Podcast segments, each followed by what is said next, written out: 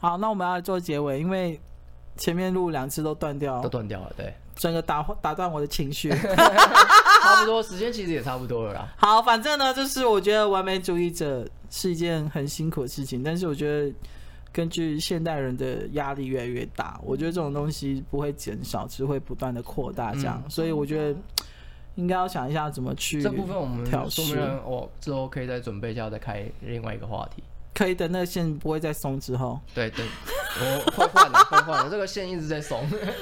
好，那你们那那九弟第一次上我们节目有什么感想吗？有很开心，好像后来都没有再参与这个话 题上。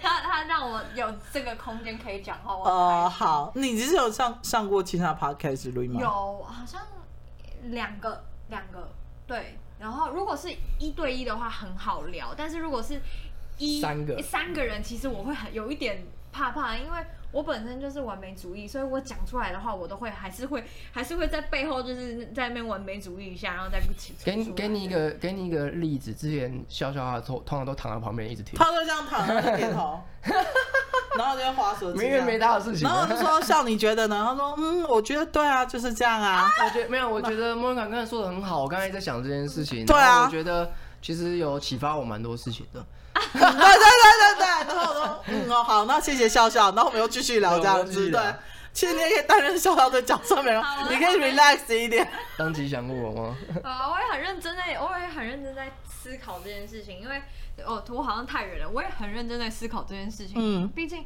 就是我觉得社社群软体的呃，现在这么多东西，然后我们每天去 process 这么多的，不管是好的坏的，嗯你追踪呃，你会比较，嗯就是有时候你看到别人的成就，我们就会定义为这是我的失败。